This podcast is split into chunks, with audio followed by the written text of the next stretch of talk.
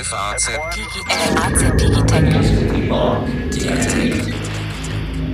Es war der 12. März und es ist 30 Jahre her, liebe Hörerinnen und Hörer. Da hat ein junger britischer Informatiker namens Tim Berners-Lee das Internet erfunden. Oder Alexander? Wie wir es heute kennen, das Internet ist schon älter, aber so wie wir es heute verwenden, ja, die Grundlage dafür gelegt, dass da heute die halbe Welt online ist. Der hat in der Schweiz gesessen, in einem, in einem Labor, das CERN heißt. Ähm, ein, ein Hightech-Labor für Physiker, die da alle möglichen Versuche machen. Und ähm, hat gesagt, wir machen hier so tolle Sachen, die würde ich ganz gerne mit Wissenschaftlern rund um die Welt teilen. Ne? Und dafür hat er das System vorgeschlagen.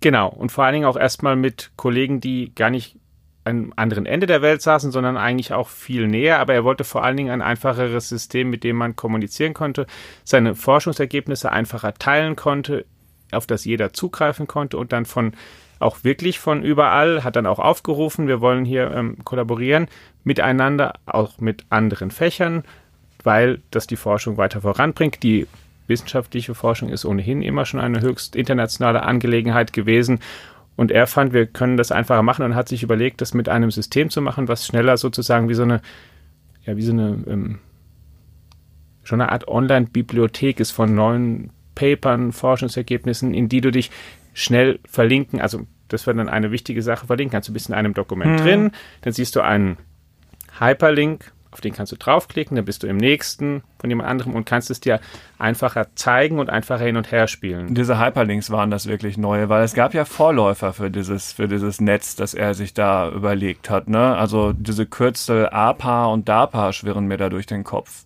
Genau. Also wenn man zurückgeht, kann man sich heute darauf einigen, dass eigentlich 1945 ein Aufsatz von einem Amerikaner, Vannevar Bush hieß der, im Grunde schon so einen Gedanken beinhaltete, dass man ein Extended Memory hatte, um sich da ähm, Gedanken weiter zu verbreiten und, und, ähm, und um, vorzuhalten und auch zu verlinken, was man sich gerne merken möchte, aber nicht alles behalten konnte.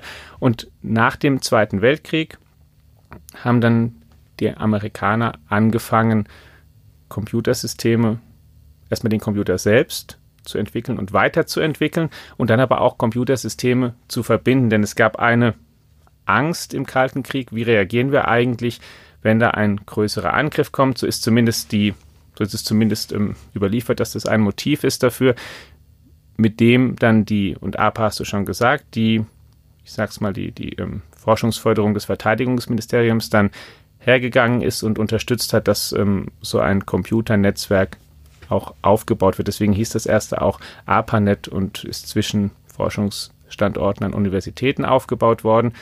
Und sie haben dann da gearbeitet an einem Kommunikationssystem. Sie wollten eine Infrastruktur, die eben robust ist. Das heißt, wenn ein Teil ausfällt oder zerstört funktioniert es trotzdem weiter. Ja, dass dann sie sozusagen umrundet wird, dass sie weiter funktioniert, ja. dass sie sehr flexibel ist. Das war so der Kerngedanke. Wenn man sich zum Teil die ersten Projekte anschaut, kann man sich fragen, ob das wirklich die treibende Angst war oder ob hier einfach sehr clevere Akademiker gut ähm, für ihre Projekte geworben haben und ähm, Mittel eingeworben haben. Im Ergebnis jedenfalls ist dann das erste Internet entstanden, also sozusagen das Netz zwischen Computersystemen, deswegen Internet. Und am 29. Oktober 1969, also auch dieses Jubiläum werden wir dieses Jahr haben, ist die erste Nachricht zwischen zwei Computern ungefähr 500 Kilometer weit versendet worden. Danach haben, das waren dann ebenfalls Amerikaner, ich sag mal zwei Stück vor allen Dingen, die herausgestochen sind.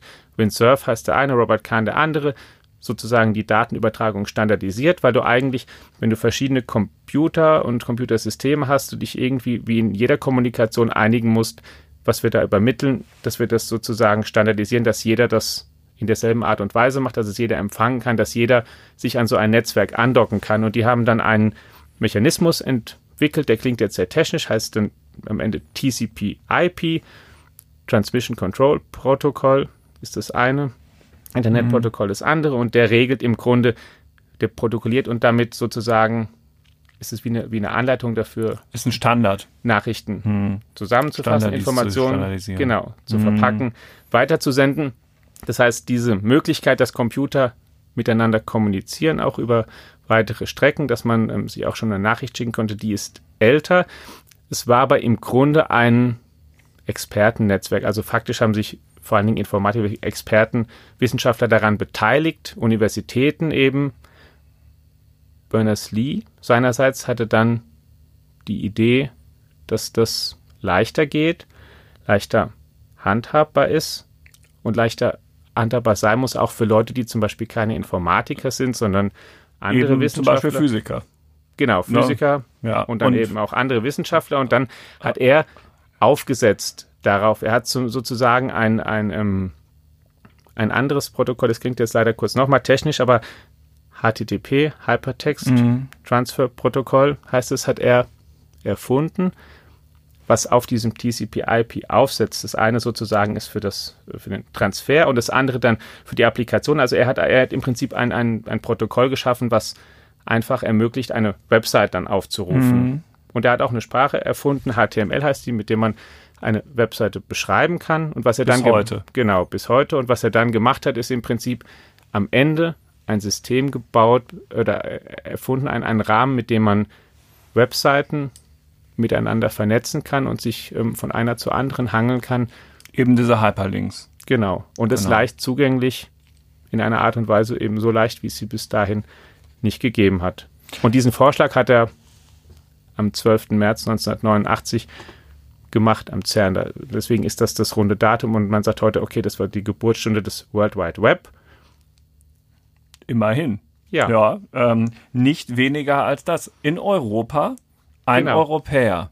Genau ne, mit einer Basistechnologie, die in Amerika nicht zuletzt auch eben mit Geld des, des Pentagon finanziert worden ist, des amerikanischen Staates, also des Verteidigungsministeriums in dem Fall, aber dann an ja. einem ganz zivilen Forschungsinstitut in, mit einer ganz friedlichen Absicht in Europa dann das darauf gesetzt. So, dann hatten wir das also und wenn man jetzt sich mal genauer anschaut und du hast das in einem Leitartikel für unsere Zeitung vor einigen Tagen getan, was dann passierte und wer dann wieder eine Rolle spielte, dann ist man plötzlich wieder, leider Gottes, müsste man ja aus europäischer Sicht sagen, wieder bei allen möglichen amerikanischen Namen, die da eine Rolle gespielt haben. Ne? Bill Gates, ähm, Paul Allen von Microsoft, ähm, einen, einen Steve Jobs, ähm, einen, einen Wozniak von, von Apple, The Woz. Genau. Ja, und dann Mark Andresen. Was waren das denn alles für Leute und wo hatten die Einfluss auf das, was dann geschah?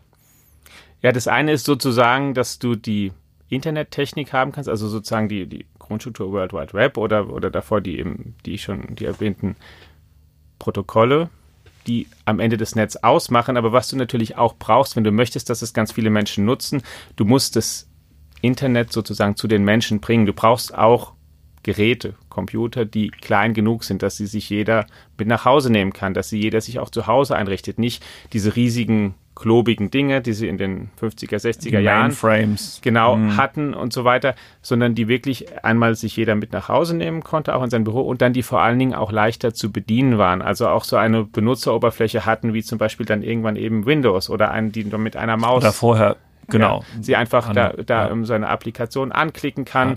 Ähm, leicht steuerbar sind, intuitiv, dass das jemand schnell lernen kann. Nur dann erreicht so eine Technologie natürlich die breite Masse und deswegen sind die von dir genannten schon die so, ähm, sehr erfolgreichen Unternehmensgründer Bill Gates, Paul Allen, Steve Jobs, Steve Wozniak zum Beispiel, welche, die man da im, gleich in einem Atemzug zumindest Die den Computer muss. in jedes Haus gebracht haben. Genau, und mhm. IBM, die ihn verkleinert haben. Genau. Und so weiter. Also das spielt einfach mit eine große Rolle. Und dann, last but not least, ist eine wichtige Person in dem Zusammenhang auch Marc Andresen.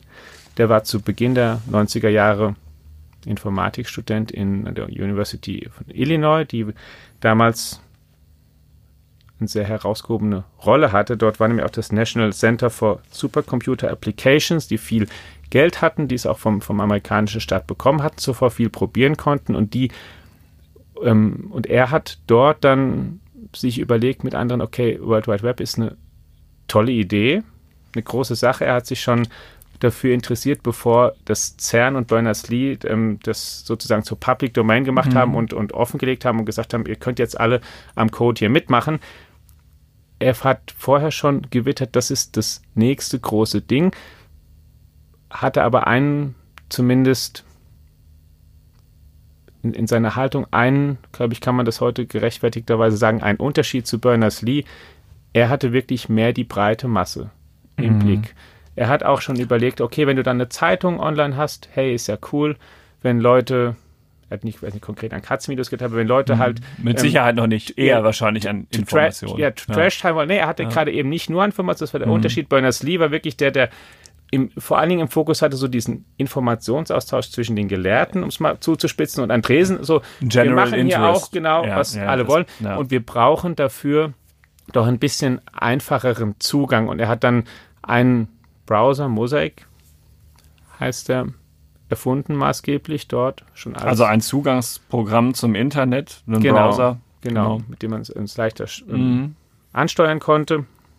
Und er hat auch ähm, tatsächlich dann mal, als er sich zurückerinnert, gesagt hat, er war dann auch in so einem Gespräch, es gab kurz nach dem WWW, nach der Idee, also Berners-Lee hat es ja 1989 vorgeschlagen und dann in den nächsten zwei Jahren entwickelt und dann konkreter und konkret umgesetzt. Und dann gab es darüber auch einen internationaleren Gesprächskreis. Und dann Andresen hat sich einmal zurückerinnert und tatsächlich gesagt, na, ihm ging es eigentlich wirklich nur um Text und er wollte eigentlich zum Beispiel auch nicht jetzt groß Bilder da sehen auf den Webseiten und es war schon eine multimediale von, Inhalte, zumindest nicht am Anfang. Genau, es war zwar ein Internetzugangsprogramm, ist nämlich eigentlich auch das falsche Wort, fällt mir ein, es ist ein Tor zur Welt des Internets, das es grafisch einfach besser aufbereitet hat, besser sortiert hat, einfacher benutzbar. Ja. Ne? So ein, ein ja, also das, das, das ist letztlich das, wofür er da gesorgt hat, dass es massentauglicher wurde, auch von der Benutzerführung her. Ja. Genau. Und auch überhaupt, dass es multimedialer wurde. Webseiten ja. war so zumindest was, was er sich schon von vornherein gedacht hat und wahrscheinlich auch mehr als Berners-Lee, der das dann nachher natürlich auch gut fand und wie viele da mitmachen, aber zumindest von Beginn an ähm, eher da noch zurückhaltender gewesen ist. Daraus wurde dann später etwas, das Netscape Navigator hieß. Da klingelt es vielleicht bei dem einen oder anderen genau. noch etwas stärker als bei dem von dir genannten Mosaic-Namen. Genau, Andresen ja. ist dann irgendwann, wie das manchmal ist, der, ähm, der ist dann sozusagen ähm, zu erfolgreich geworden mit seiner Gruppe, auch an der Universität. Mhm. Hat sich dann, wollten andere noch mehr Einfluss nehmen. Er ist dann dort gegangen, nachdem er seinen Abschluss gemacht hatte, nach Kalifornien. Und wurde hat sich dann erstmal so ein bisschen so verdingt, traf dann ein Unternehmer, Jim Clark, ja. heißt er, der CGI gegründet hat, dann dort aber auch gehen musste und was Neues gesucht hat. Die haben sich zusammengetan und da dann eine Unternehmung gegründet. Andresen hat sein eigenes Team mitgeholt und dann, wie du gesagt hast, haben sie dann am Ende den Netscape Navigator als wirklich kommerziellen Browser. Und es wurde ein ganz großes Geschäft. Es war genau. wirklich, das Wort kommerziell ist da wörtlich zu nehmen. Es wurde ein ganz, ganz großes Geschäft. Microsoft geriet ins Hintertreffen und ähm, ja. äh, der äh, Mark Andreessen und natürlich auch Jim Clark wurden richtig, richtig reiche Leute damit und plötzlich war das Internet ein Geschäft geworden. Richtig. Ja? Man kann nämlich auch sagen, dass zum Beispiel das ähm, Netscape im Grunde das erste echte Dotcom-Unternehmen genau. gewesen ist.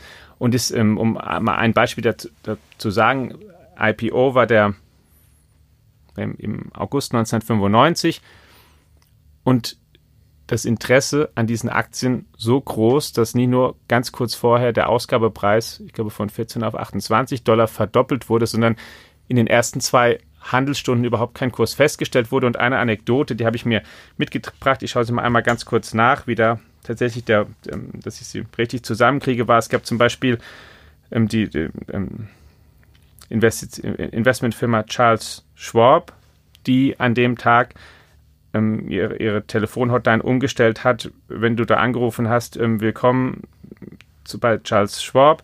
Wenn du dich für den Netscape IPO interessierst, drücke die 1 mhm. für den Rest alles andere. Es war sozusagen eigentlich, also ähm, völlig, völlig. Ja, es war ein Hype.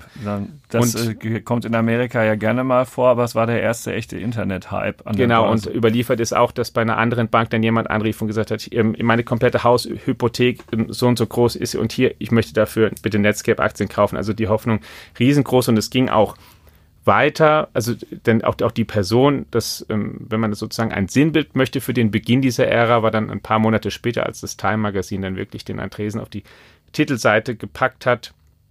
Barfuß, blaue Jeans, schwarzes Shirt ähm, und so ein freches, angriffslustiges Grinsen im Gesicht und daneben Golden Geeks, wie ähm, sie erfinden Computer, sie ähm, Genau, der Rest ist schon fast Legende. Ne? Dann kam genau. ein Internetunternehmen nach dem nächsten, das äh, ungeahnt hohe Bewertungen erreicht hat.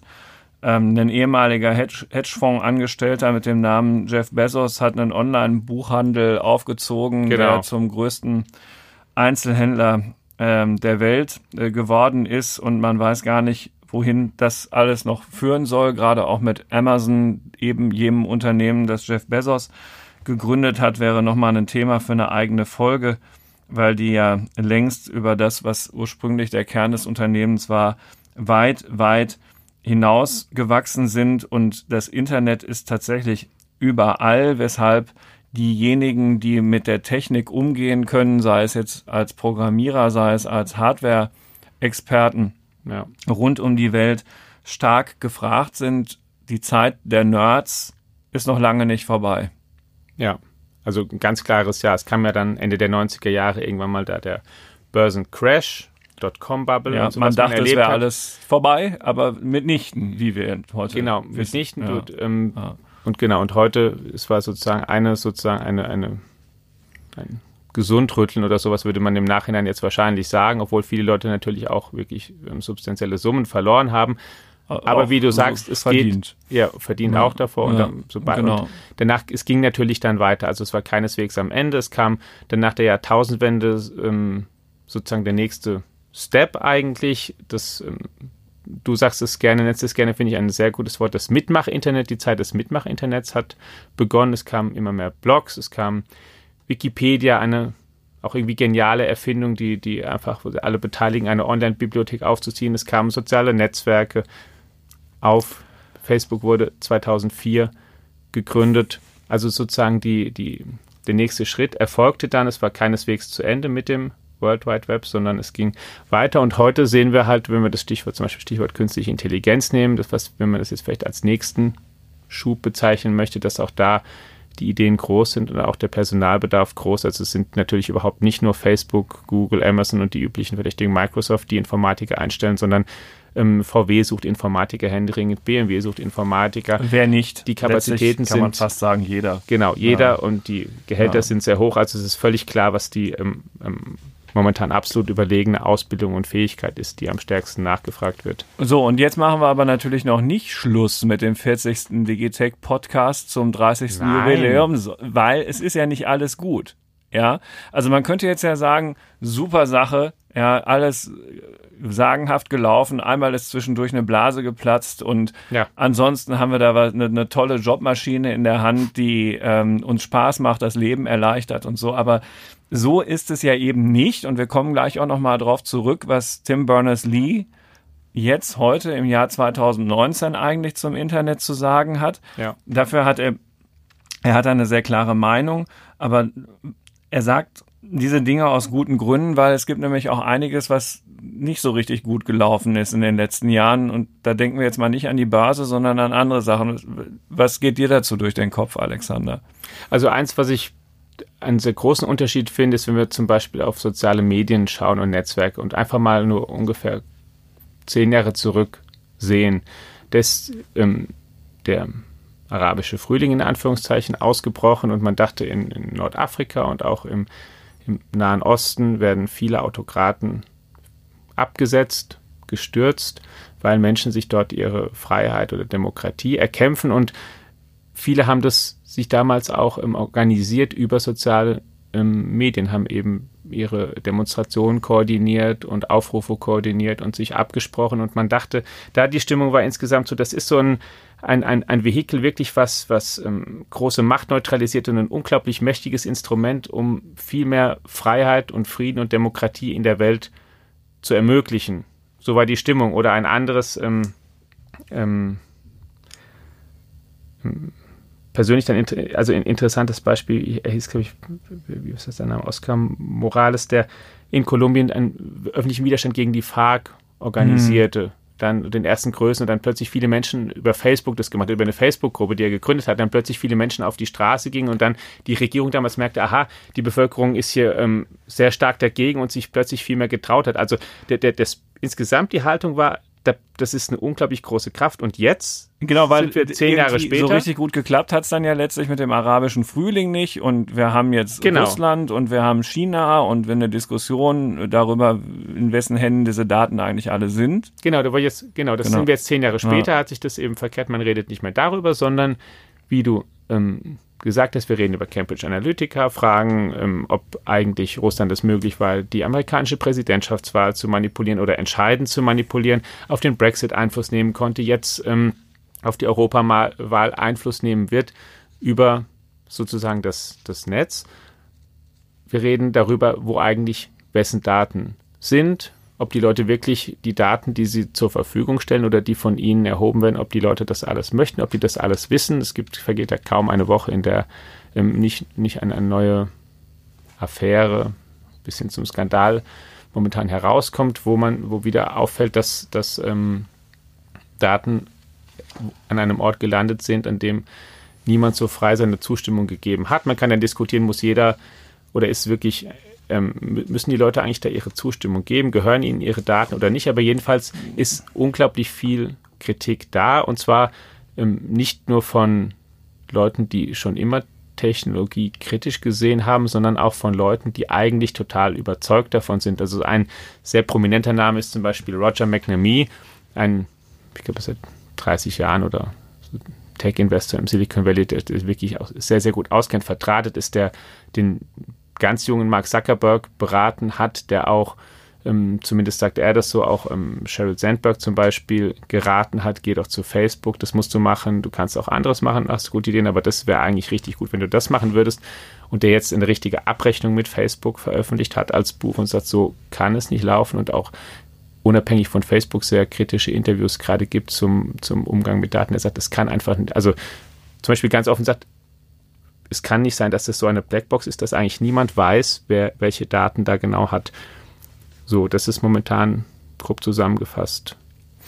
Sozusagen das, in dem sich das, das, das Web eigentlich befindet, in einem wirklich einem Reflexionszeitpunkt, in dem viele überlegen, ist das wirklich so gut, was da passiert ist. Und dann hast du noch zwar eine andere wichtige Sache gesagt, nämlich den Einfluss von Staaten. China ist ein ganz prominentes Beispiel, die eben mit neuer Technologie versuchen, ihre vielen Millionen Menschen, das ist die chinesische Führung, immer genauer zu lenken, zu scoren, oder Russland, das jetzt versucht, ja auch ähm, sein Internet stärker zu kontrollieren. Letztlich abzukoppeln von dem World Wide Web. Ja, genau. Was in China ja auch schon der Fall ist. Das ist genau. ja nicht wirklich angeschlossen an das, also nur sehr überwacht angeschlossen mit der großen Firewall dazwischen. Und Russland hat jetzt wohl was ganz Ähnliches vor, eine eigene russische Server, auf denen das läuft. Ja, zumindest testen sie auch wie so eine ja. Abschottung und dass Leute heute genau. vom Splinternet reden und nicht ja. nur vom Internet ist auch also da gibt es wirklich ähm, bedenkliche Tendenzen und das sieht auch Tim Berners-Lee so und der hat uns einen Gastbeitrag geschrieben, äh, genau. also der Frankfurter Allgemeinen und damit auch Faznet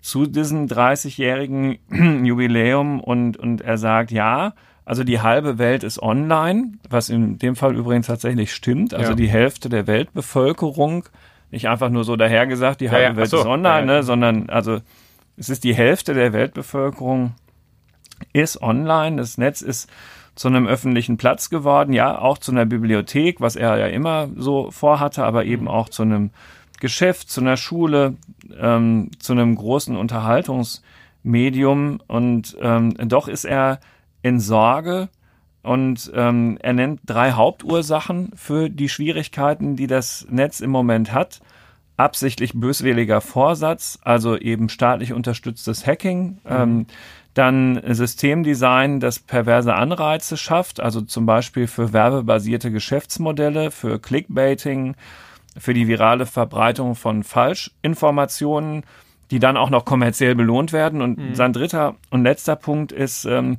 unabsichtliche Folgen von eigentlich gut gemeinten Dingen, also das, was bei uns in der Familie ja auch im Alltag ständig vorkommt, ne? du meinst irgendwas gut und dann ist deine Frau trotzdem nicht zufrieden. Ähm, also ein aufgeregter äh, Ton in Diskussionen und so, mhm. wo eigentlich gar nicht das so gemeint war, wie es ist. Und aber also wirklich besonders gravierend sind ja die Punkte eins und ähm, zwei und er hat dazu ja auch Vorschläge, wie er das System möglicherweise neu gestalten und Anreize verändern kann. Was hat er denn da geschrieben, Alexander? Er also, möchte gegen, gerade gegen Hackerangriffe, staatliche und private auch, also überhaupt gegen Kriminalität, glaubt er, man kann stärker vorgehen, wenn man einfach ähm, die Anwendungen, die verkauft werden, die Programme, die geschrieben werden, wenn man die besser schreibt und besser schützt im Grunde. Einen besseren Code. Genau. Mhm. Er sagt natürlich auch, man kann es nicht komplett abwehren. Es wäre auch wahrscheinlich vermessen, das, das zu sagen, aber das ist zumindest eines, was er ähm, sich gut vorstellen kann. Bei den anderen beiden Punkten finde ich ihn selbst nicht sehr konkret. Er prangert diese Geschäftsmodelle an. Man kann sie sich auch, ähm, man kann sich auch, ohne dass er den Namen nennt, er beschreibt es so klar, dass man, dass man das genau weiß, dass es, genau, man weiß schon, dass so, es um ne? Facebook zum Beispiel offensichtlich da geht. Ähm, eine richtige Lösung hat er nicht. Der Punkt ist, ist eben, dass das, ähm, was, was er bedauert, wenn du ein werbefinanziertes Geschäftsmodell hast, dann generierst du eigentlich umso mehr Ertrag, umso länger natürlich die Leute in deinen Diensten bleiben. Und es ist dann auch nicht entscheidend, wie du sie dort hältst, weil ob jemand jetzt ähm, zum Beispiel zehn Minuten dort bleibt, weil er die Wahrheit liest oder zehn Minuten, weil er irgendwelchen Quatsch liest, ist ich sage es mal ganz, ganz, ich versuche es mal neutral zu formulieren, ist rein kommerziell betrachtet, kann erstmal aus Geschäftsinteresse egal sein.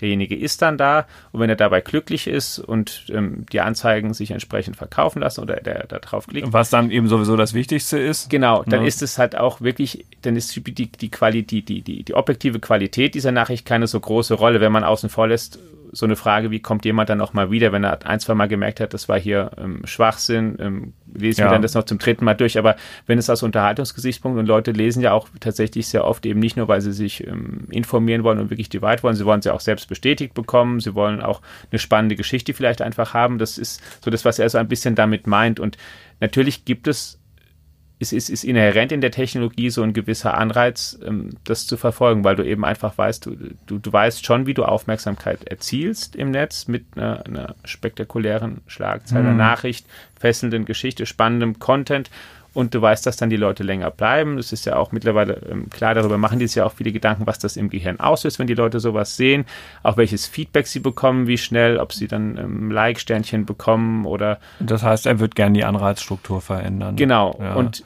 äh, leider sagt er nicht sehr genau, wie, wie denn eigentlich soll. konkret. Er sagt, das ist so ein ja. ähm, Ding, was man und ähm, ja. Ich würde ja sagen, durch Bezahlinhalte im Netz, also für Informationen, für die man Geld bezahlt, weil dann ein ganz anderer Anreiz besteht. Also dann zum besteht Beispiel auch, genau. ein F Plus Abo bei Faznet, das ist dann kein Clickbaiting mehr, sondern eben genau, qualitativ hochwertige Informationen und analog auf anderen Webseiten natürlich. Ja. Ganz, ganz genau. Ja. Das genau. wäre zum Beispiel so eins, dann ja. hast du als Unternehmen einfach eine kleine, dann, dann geht es dir eher darum, die Kundenbeziehung wirklich langfristig zu dieser Person zu pflegen, immer wieder zu überzeugen. Genau, ich möchte auch, dass der zufrieden bleibt. Na, das ja, ist genau. also, Jaron Lanier argumentiert ja ganz ähnlich. Dieser, genau, dass du halt ja. wirklich Preise brauchst, dass wirklich da ähm, Genau, damit Qualität entsteht.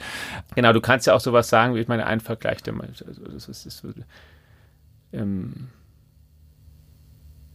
Musik zum Beispiel über Spotify. Ja. Ist einfach ganz klar. Oder Netflix. Du bezahlst einfach genau. was im Monat, dafür kriegst du ein bestimmtes Also Angebot. eigentlich ist es ganz platt, was nichts kostet, ist auch nichts, wie wir im Ruhrgebiet sagen würden. Na, also genau. du bekommst das, you get what you're paying for. Ja, und du ja. bezahlst nichts, also dann kriegst du das halt auch. Und ja, dann wird es halt für Werbezwecke vermarktet mit den entsprechenden negativen Effekten und so. Und genau. er geht aber auch noch weiter. Er sagt, hm, wir haben ja eigentlich das in der Menschheitsgeschichte immer schon mal wieder geschafft, uns auf bestimmte Grundlagen zu einigen. Also es gibt ein ja. international gültiges Seerecht zum Beispiel, wo sich äh, die Schifffahrt dran ausrichten kann.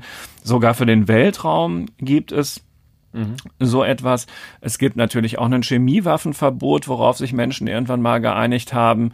Und äh, er sagt jetzt, wir brauchen auch einen neuen Vertrag für das Netz in dieser Art. Mhm. also er möchte übrigens ganz analog zu einem Klaus Schwab, dem Gründer des Weltwirtschaftsforums, der das vor dem letzten Forum in Davos auch gefordert hat, dass einfach in einem größeren Strukturennetzwerk wie zum Beispiel den Vereinten Nationen oder so analog einfach verhandelt wird und zwar relativ zügig, wie eben in der Nachkriegszeit neue Grundlagen für die menschliche mhm. Zusammenarbeit jetzt hier mit Blick auf das Netz, einschließlich eines Grundrechts, dass man Zugang zu diesem Netz bekommt, weil mhm. ja, die halbe Welt ist online, aber die halbe Welt ist eben auch offline. Und beides ist ihm gleich wichtig, dem Tim Berners-Lee. Genau, ja. weil er nämlich auch schon, auch ich denke vollkommen zu Recht auch sagt, wer heute offline ist, hat deutlich weniger Chancen als der, der online ist. Und dieses Gap wird über die Zeit eher größer werden, wenn das so bleibt. Also muss es erstmal natürlich ein Ziel sein, auch Leuten diesen Zugang zu ermöglichen und anzubieten, die ihn bis jetzt nicht haben. Ich glaube, das würden sowieso alle unterschreiben. Der zweite Punkt ist ein hehres Anliegen, sicherlich, aber natürlich auch sehr, sehr schwierig. Und ich selbst, also da bin ich selbst sehr skeptisch, ob das wirklich was, was Handhabbares werden kann. Du hast natürlich recht, du hast diese Beispiele genannt, in denen ähm, Sachen funktionieren auch schon und bestimmte Standards, was, was die Menschen bisher hingekriegt haben. Ähm, die die Frage ist natürlich, dass, dass, dass ähm, keine von diesen, also zum Beispiel auch das Seerecht und, und ähm, auch wenn es um die Weiterverbreitung von, von schlimmen Waffen geht und so, das faktisch ja auch nur deswegen weitestgehend eingehalten werden kann, weil man irgendwie weiß indirekt, wenn dagegen sehr stark verstoßen wird, dann gibt es jemanden, der das schon sanktioniert und dieser jemand ist ein was weiß ich, starkes Land, die Vereinigten ja. Staaten, die dann im Zweifel also als da Weltpolizist. Sind. Genau, oder die NATO und, mhm. und ähm, ohne so jemanden ist es natürlich nicht, nicht so einfach, sich zu denken. Und der ist ja natürlich zugleich auch Akteur und jetzt im. im und die Menschheit hat es schon mal ausprobiert und gesehen, wie schief es läuft, ne, im Ersten Weltkrieg und so mit den Chemiewaffen und genau. hat sich überlegt, äh, so, und ja, das, äh, diese die, ganze Erfahrung fehlt im Umgang mit dem Netz natürlich noch. Ja, wobei also das, das kann, kann, ist, man, ja. kann es natürlich dann, dann fragen, ist, wie, wie, wie schlimm war es denn jetzt, wie polarisiert hat denn das Netz eigentlich die Menschen? Ist, haben wir schon genügend Evidenz? Ist es ähm, dadurch, dass Leute sich stärker in, ähm, in ihren eigenen Gruppen aufhalten oder das durchs Netz leichter gemacht wird als früher? Ich meine, früher hast du dich auch schon oft mit Leuten ausgetauscht, die so ähnlich getickt haben wie du. Das ist ja erstmal auch nicht, nicht, nicht ähm, unnatürlich. Du gehst erstmal dahin, wo du dich wohlfühlst, wo die Leute so ähnlich denken wie Klar, du. Klar, du willst ja nicht die ganze Zeit Stress haben. So, und ja. dann sitzt du da und im Netz sitzt du halt vielleicht in einer größeren Gruppe und bestärkst ja. dich stärker. Oder über Landesgrenzen hinweg machen Leute gemeinsame Erfahrungen, aber eben nicht mehr so als Land wie bisher, sondern einfach über verschiedene Interessen. Und das nagt an den, wiederum an den Landesgrenzen, die es bisher gab und macht es dann auch oder zerreißt auch Gesell eigentlich so nationale Gesellschaften ein Stück weit und polarisiert sie dann auch nach intern. Wenn dann wieder Wahlen sind, dann geht es dann doch ist irgendwie. Ist ja politisch im Moment stark zu spüren. Genau. Aber gleichwohl diese Diskussionen, die wir jetzt führen, also so internationale ethische Richtlinien, das gilt fürs Netz, aber es gilt auch für das von dir erwähnte Thema künstliche Intelligenz natürlich ja. mit all seiner eventuell zerstörerischen Wirkung, die ja auch ins Militärische reicht. Und auch da werden ja dieselben Forderungen erhoben. Also irgendwann muss sich da mal ein Gremium zusammenfinden mit ja. Sinn und Verstand und sagen, ey, na, hier ist eine Grenze. Also ich würde ja. auch, auch, nie, auch nicht sagen, dass sowas gar nichts bringt. Und wenn sich ähm, zum Beispiel die G20 zusammensetzen und sich neue Regeln in Anführungszeichen für das Internet überlegen, dann ähm, ist es nichts, was, was, was gar keinen Einfluss hat. Da kann man schon, die können dann schon etwas bewirken. Die Frage ist halt immer, wenn du ein wirklich ein, ein Contract for the Web weltweit, wenn du sowas möchtest, der eine gewisse Moral beinhaltet.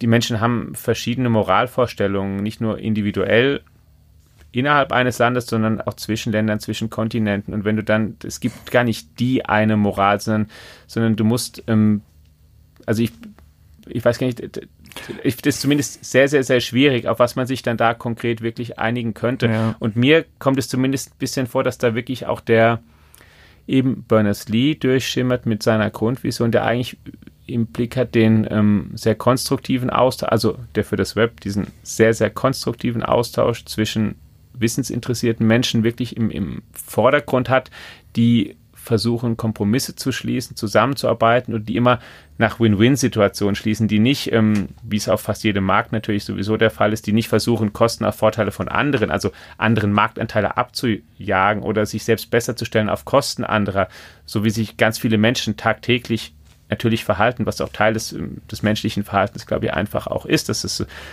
dass es so ist. Dass, ähm, ähm, das lässt er, finde ich, ein bisschen, er hat ein zu gutes Bild vom Menschen im Grunde, finde ich, für das, er was er da fordert. Er ist der nerdige Wissenschaftler geblieben mit in dem Punkt, glaube ich, hat sonnigen Gemüt. Genau, den Punkt, ja. das, das, das, das glaube ich schon. Und ich ja. erinnere mich da einfach so an eine ähm, Korrespondenz, die ich vor einiger Zeit hatte mit dem Andreas von Bechtolzheim, der ähm, Google am Anfang hm, mitfinanziert hat. Genau, und der als, als ja, hier in Deutschland ähm, Informatiker, aber dann früh ausgewandert ist in Sun Microsystems.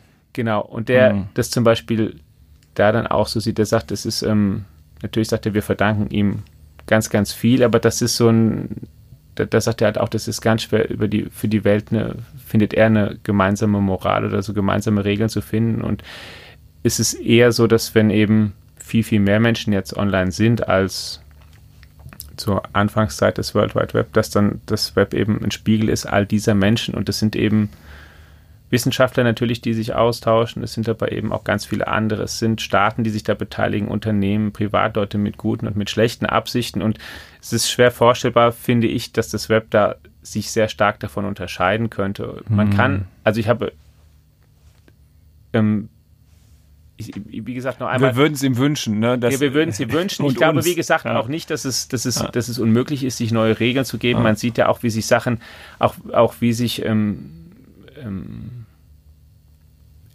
sozusagen mit Blick auf die letzten Jahre auch ist ja nicht nichts passiert. Es gibt neue Gesetzgebungen, die versuchen, gegen Hass im Netz vorzugehen. Wir können immer streiten, wie wirksam ist es am Ende, aber immerhin auch ein Unternehmen wie Facebook hat zigtausend neue es Leute gibt eine Datenschutzgrundverordnung und und und. Genau und ja. auch die Unternehmen ja. auch proaktiv stellen mehr Leute ja. an, die sich darum kümmern und haben Riesenabteilungen, die sich um, um, um auch darum kümmern, dass die dass die auch die dass die Cloud-Angebote, die sie machen, dass sie sicher sind, dass die eben für Hacker nicht einfach zuträglich sind.